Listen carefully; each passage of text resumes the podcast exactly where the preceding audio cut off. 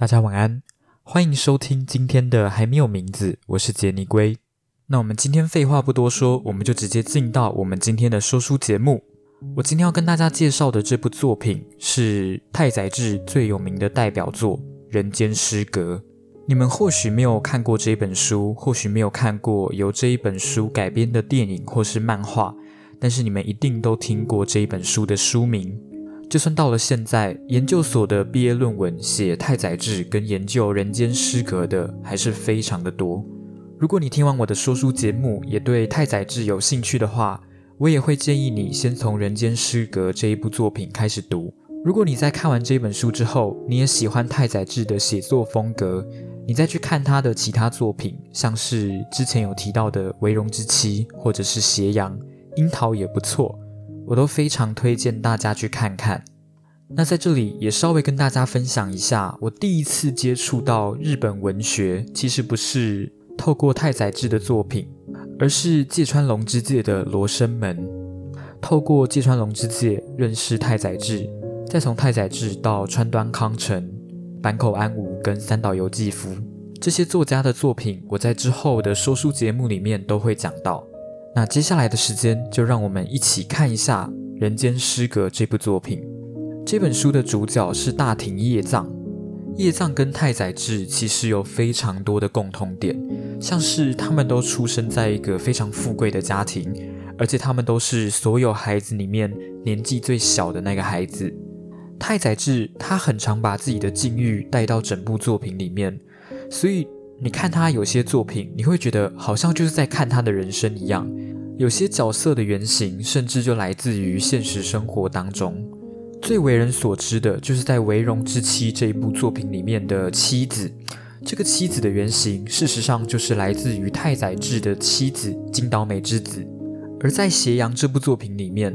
太宰治就有使用自己的情妇太田静子的日记作为素材，甚至还发生了一件事情，就是在太宰治死后，太田静子她出版了《斜阳日记》，想要证明自己是《斜阳》的共同作者。《人间失格》这本书就更明显了，因为这本书的主角跟太宰治的人生遭遇真的太相似了，所以很多人在阅读《人间失格》这部作品的时候。都会觉得自己在看太宰治的自传，也有人把它当作是太宰治的遗书，因为就在写完这部作品之后，太宰治就跟自己的第二位情妇山崎富荣自杀了。这本书的主角大庭叶藏，他有一个非常明显的特质，就是伪装。他常常会在大家的面前扮演成一个搞笑的人，去逗大家开心。无论是在学校跟老师还有同学的相处，还是在家里跟家人的相处，他都会用尽方法来逗大家开心。尽管表现出来的不是最真实的情绪，不是最真实的自己。让我印象比较深刻的是，他的爸爸每次在出差的时候，都会带一些礼物回来给家人。所以每次出差之前，他的爸爸都会把这些孩子叫过来，然后问他们说：“你们有没有想要的东西？”这个时候，他的哥哥跟姐姐就会把自己想要的东西跟自己的父亲讲，希望他的父亲能够带回来给他们当礼物。可是叶藏他并没有想要什么礼物，因为他平常的生活也都是在看书而已，他什么东西都不想要。他也觉得这个世界上没有任何东西能够带给他快乐。所以，当他的父亲询问他想要什么礼物的时候，叶藏他就不知道怎么回答，所以就是坐在那边，然后一句话也不说。他的父亲看到他一句话都不讲，就不太高兴，就问他说：“在浅草那边有人卖那种给小朋友玩的舞狮玩具，问他要不要。”但是叶藏他还是不知道要怎么回答。这个时候，他的大哥就建议父亲：“那还是买书给叶藏好了。”他的父亲听到之后就很不开心，脸色一沉，连写都不写，就直接离开了。这个时候，叶藏心里想的就是完蛋了，他惹父亲不高兴，所以他就在晚上的时候，趁大家都睡着，他就找到父亲记笔记的那一本笔记本，然后就在上面写下“大庭叶藏五十”。果不其然，父亲在出差回来之后就很开心。他以为这个是叶藏的恶作剧，以为叶藏虽然没有回答问题，但是他非常想要这个舞狮。除此之外，他也会透过装疯卖傻或者是跳舞娱乐的方式去逗大家开心，像是在跳舞的时候露出自己的生殖器。不要看叶藏这么喜欢逗别人笑，事实上，叶藏他比较没有办法去理解人类的一些情绪跟行为，像是他没有办法去理解别人的痛苦性质跟程度，他不理解什么是肚子饿。这句话的意思不是指他衣食无忧，所以他不懂肚子饿的滋味，而是说他根本就不明白为什么人要吃东西。像是“人不吃饭就会死”这句话，听在叶藏的耳里就像是一种恐吓。因为人不吃饭就会死，所以人必须要工作吃饭。这对他来说，再也没有比这个更艰涩难懂、更令他感到威胁的话。但是当别人问他说他的肚子会不会饿的时候，他为了要逗别人开心，都会说自己的肚子很饿，然后就狼吞虎咽地把食物塞进自己的嘴巴里面。他甚至还以为火车站的天桥是为了供别人娱乐，像是游乐场一样带给别人开心，所以才建立的设施。当他知道天桥只是用来给别人跨越铁路的时候，他觉得非常的失望。所以我必须说，我觉得叶藏的思维跟别人是真的很不一样。但是如果你仔细去思考他的一些行为背后的目的是什么，像是他为什么要逗大家开心，你就会发现，其实他的一些行为背后的目的跟我们是一样的，只是他的行为有时候过于夸大。我相信大家多多少少都有听过 Toys，Toys 他是知名的游戏实况主，在成为 YouTuber 之前，他是英雄联盟的电竞职业选手。但是他在不久前因为染毒跟诈毒的关系，所以惹了不少事情。他在之前跟观众 call in 的时候，就有提到他针对这些事情的道歉。他就说自己是真心有想要道歉，可是演戏的成分也是有的。但其实叶藏也是，我们自己也是。我印象非常深刻的是，我在第一次看这本书的时候，第一次看到这个段落。我顿时觉得自己是一个很虚伪的人。我不知道有没有跟你们讲过，就是我国小的时候第一次去参加演说比赛。我那个时候主要的目的也只是希望能够多得到别人的一点关注。我摸着良心说，就连我现在在录 podcast 节目，有一部分的原因也是因为我希望我能够被更多人看见。就连国二之前也是一样。我在学校是一个人，我在家里是另外一个人。我在学校对老师彬彬有礼，大家都以为我是一个品学兼优的好学生，每一个老师都很喜欢我，都说我是一个乖孩子。我当时是一个脾气非常暴躁的孩子，我会对自己的父母大小声，我跟他们讲话没大没小。我特别特别记得，我在小时候，我妈问过我一个问题，她问我说，什么时候要当一只小白兔？什么时候要当一只狮子？我当时是这样回答她。我回答她说：“我应该要在家里当一只小白兔，到学校当一只狮子。”然后我妈跟我说：“你错了，你在该当一只小白兔的时候，你就要当一只小白兔；你在该当一只狮子的时候，你就要当一只狮子。”我在国中的时候，我的个性被我的班导师调得差不多了。我才学会在正确的时间点去扮演正确的角色，所以我高一的时候曾经因为我们学校办的国语演说比赛，那个比赛有问题，因为评审连比赛都没有比赛过，他们完全没有任何的经验，他们也不知道该怎么评分，怎么样的演讲是最好的，他们都不知道，所以我就因为这件事情跑去国文科办公室跟国文科的老师吵架。你现在问我会不会后悔做出这件事情，我会跟你说，我从来没有后悔过。但是我也会告诉自己，你要学着聪明一点，不要这么冲动。你的分数还掌握在老师手上，你怎么会笨到拿你的分数去跟别人拼命？我们回到我们今天想要讨论的问题：你真的能够保证，在你的人生当中，你没有任何一个行为？有做给别人看的成分吗？除此之外，我还希望你们能够去思考一个问题：为什么有些时候你已经尽你所能去成为别人眼中最好的自己，却还是会有人讨厌你？这个问题，我觉得它能够衍生出非常多不同层面的问题。我们有机会的话，再带着大家一起来深入的去剖析这个问题。我在这里就直接给你们一个非常直接而且非常明确的答案：讨厌一个人是不需要任何理由的。我他妈就是看你不爽，你能拿我怎么样？无论你今天表现的有多好，我都能够挑出你的毛病，都能够挑出你的错误。所以，如果你今天作秀是要做给不喜欢你的人看，希望他们看到之后会喜欢上你，我劝你还是省点心吧。活给爱你的人看，活给喜欢你的人看，不要盲目的成为他人的影子。我们回到这本书的内容，如果你问说叶藏的演技有没有被识破过，答案是有。在叶藏小时候，他们班上有一个同学，这个同学长得不好看，功课又差，体力也不好，所以在班上常常受到其他同学的排挤。这个同学叫做竹一，在一次体育课。叶藏在吊单杠的时候假装摔倒，同学跟老师们都觉得很好笑，只有竹一走到叶藏身边，跟他说了一句：“你是故意的。”叶藏他为了怕竹一把这件事情讲出去，所以就跟竹一做了朋友。在跟竹一相处的这段期间，竹一他讲了两个预言，这两个预言有一个实现了，有一个没有。第一个预言是。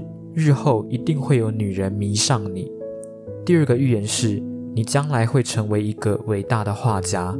这两个预言最终只有第一个预言实现了。在叶藏的人生当中，他和女人的关系确实非常的复杂，也非常的混乱。接下来我们要讲到掘木这个人，掘木他就是世俗价值观定义下的坏朋友，烟酒、妓女跟当铺，每一个都带叶藏体验过一遍。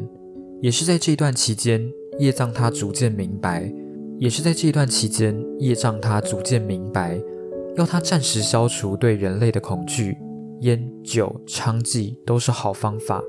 他甚至觉得，为了寻求这些方法，就算要变卖他的一切家当，他也都愿意。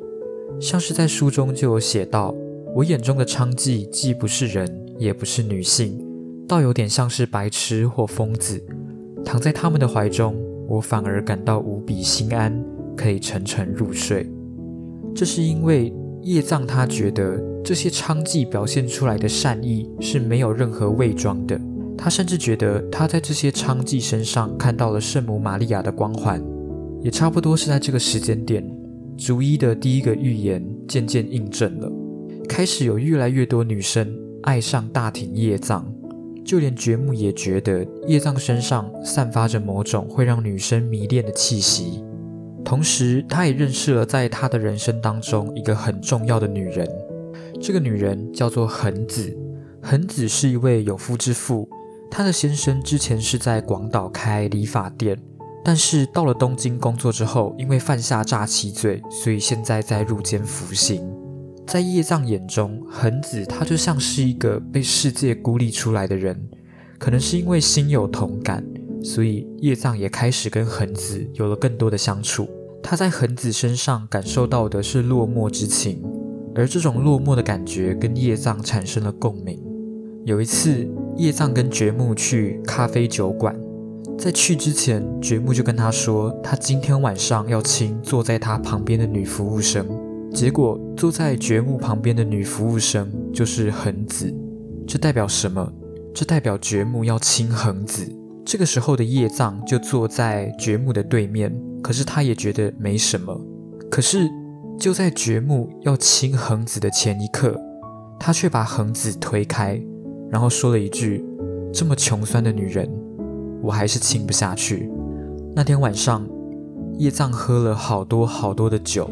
他第一次有这样的感觉，他觉得恒子确实是一个看起来非常疲倦，而且看起来非常穷酸的女人。可是她身上又有种亲近感。在掘木讲出那句话的时候，叶藏才发现，原来恒子这么可爱。这也是他第一次有怦然心动的感觉。之后他们就同床共枕。等他们醒来之后，恒子就跟叶藏说。他有想死的念头，他也觉得生而为人让他感到非常的疲惫。最后，他们决定一起去镰仓跳海。可是这一跳，恒子死了，但叶藏活了下来。这件事情传到他父亲耳中，他的父亲当然非常的生气。他的父亲为了避免叶藏再一次自杀，所以就派了一个长得很像比目鱼的人来监视叶藏。在一次跟比目鱼共进晚餐的过程当中，比目鱼就问他说：“你有没有想过你以后要做什么？”也就是在这个时间点，叶藏才说出自己想要成为一位画家这件事情。听到这句话的比目鱼只是嘲笑他，然后跟他说：“你要再好好想想。”就在这一天晚上，叶藏逃走了。在这之后，他遇到了他人生当中的第二个女人镜子。镜子她有一个五岁的女儿，叫做帽子，而帽子她都毫不避讳地称呼叶藏为爸爸。而叶藏他也接起了漫画家的工作，直到有一天，叶藏他听到了帽子跟镜子的对话之后，他忽然意识到自己总有一天会毁掉这一对母女，所以最终他选择离开这个家，永远不会再回来。在离开之后，他才遇到了在他的人生当中最重要的一个女人，叫做豪子。而叶藏跟豪子的故事，是我觉得整本书里面。最阳光，但也最黑暗的故事，在这一段故事里，太宰治他也丢出了非常多直击灵魂的哲学性问题。豪子她是香烟店老板的女儿，有一天晚上，叶藏喝太醉了，所以他就不小心掉到下水道的入口，就卡在那边。豪子看到之后，就赶快把叶藏救了起来。这个时候，叶藏就答应豪子要戒酒。而且，如果戒酒成功，他就要把豪子娶回家。豪子也答应了。结果明天叶藏一样喝得烂醉，在喝完酒之后，他就决定去找豪子道歉。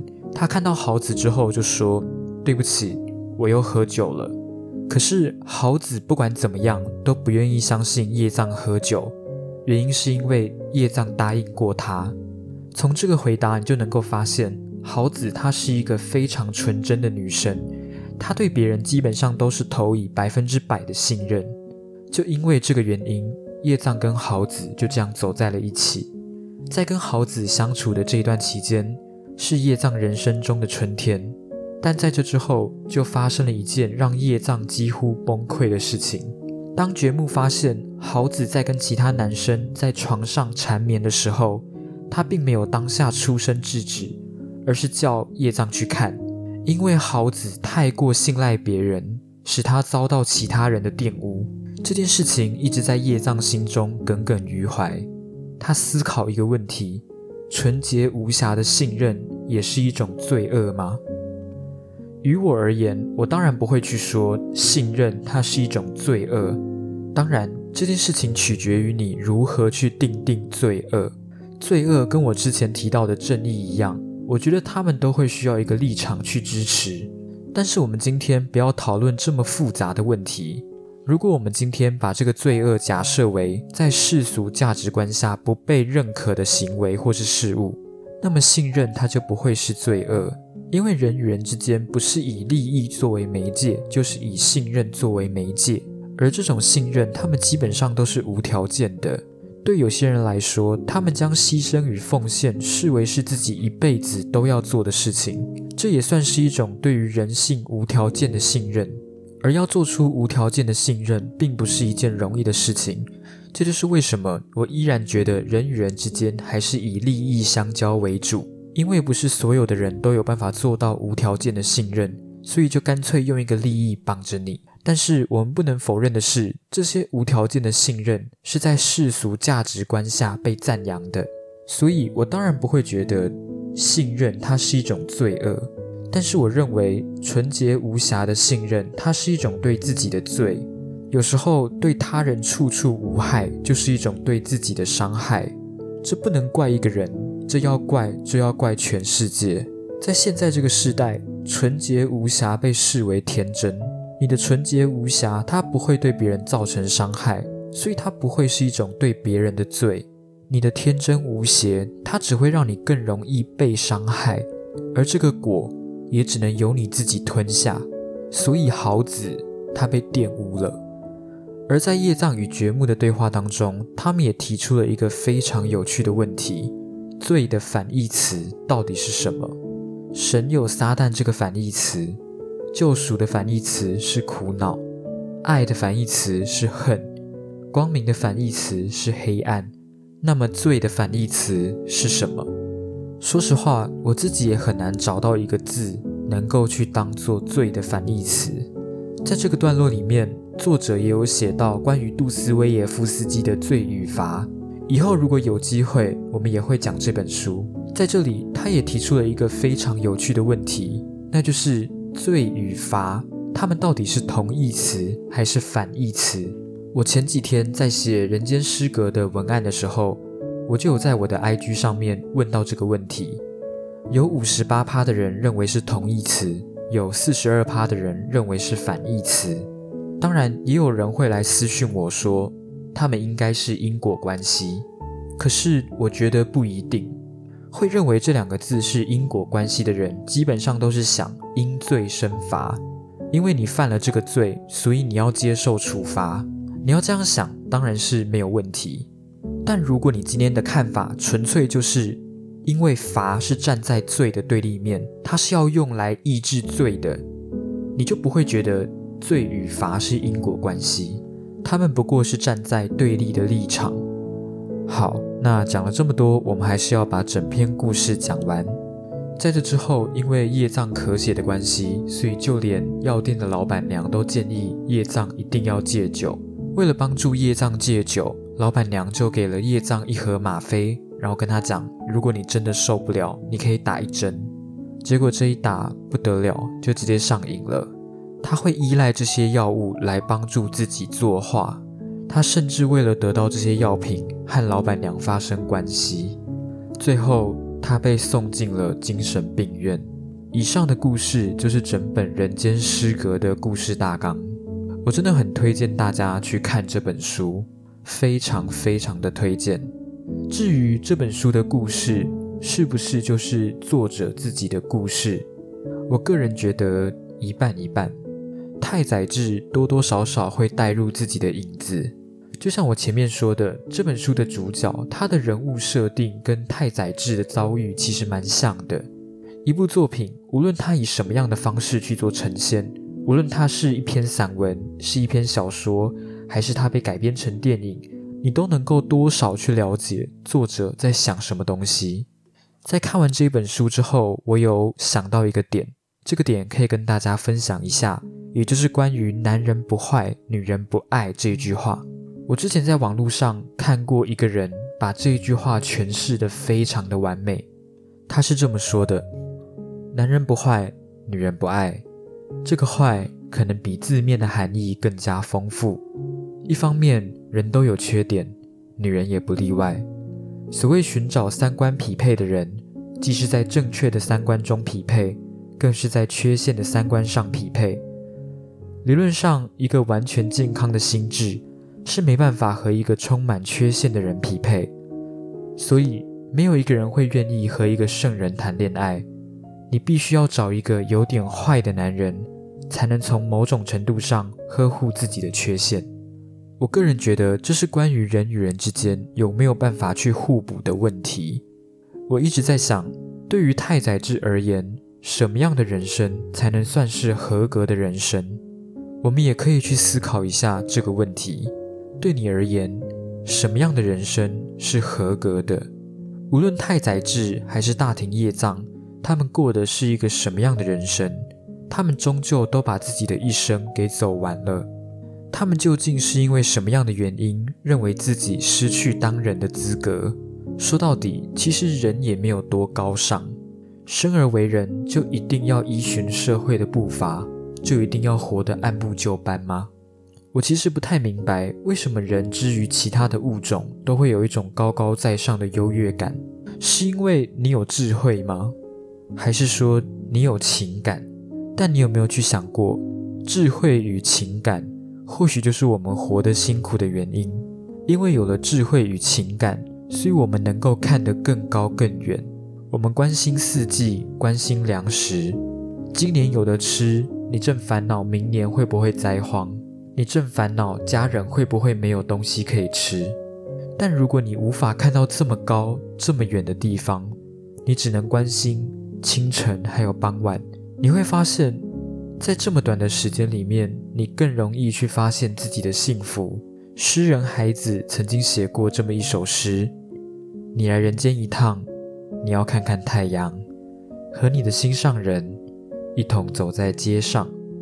或许生而为人本来就不需要肩负太多的责任，也不一定有所谓失格与合格的人生。